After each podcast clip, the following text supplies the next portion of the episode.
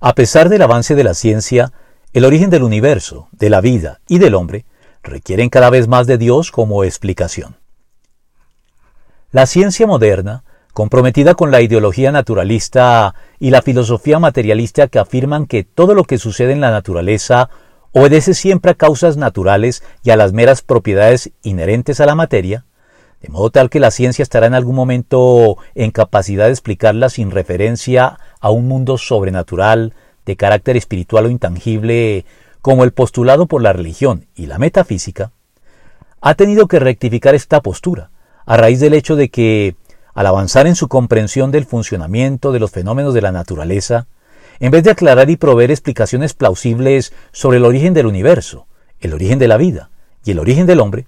lo que ha descubierto al respecto son nuevos interrogantes de los que no era consciente, y que en vez de iluminar estos asuntos, lo que hacen es sumergirlos más en el misterio, obligando a la ciencia a declararse impedida para pronunciarse de forma concluyente en relación con estos hechos, y a admitir que la naturaleza no es un sistema cerrado y ajeno a causas externas a ella.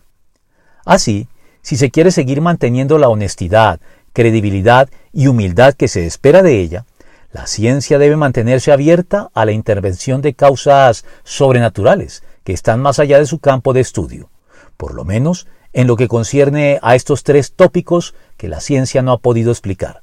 de los que el cristianismo ha sostenido desde siempre lo declarado por Salomón.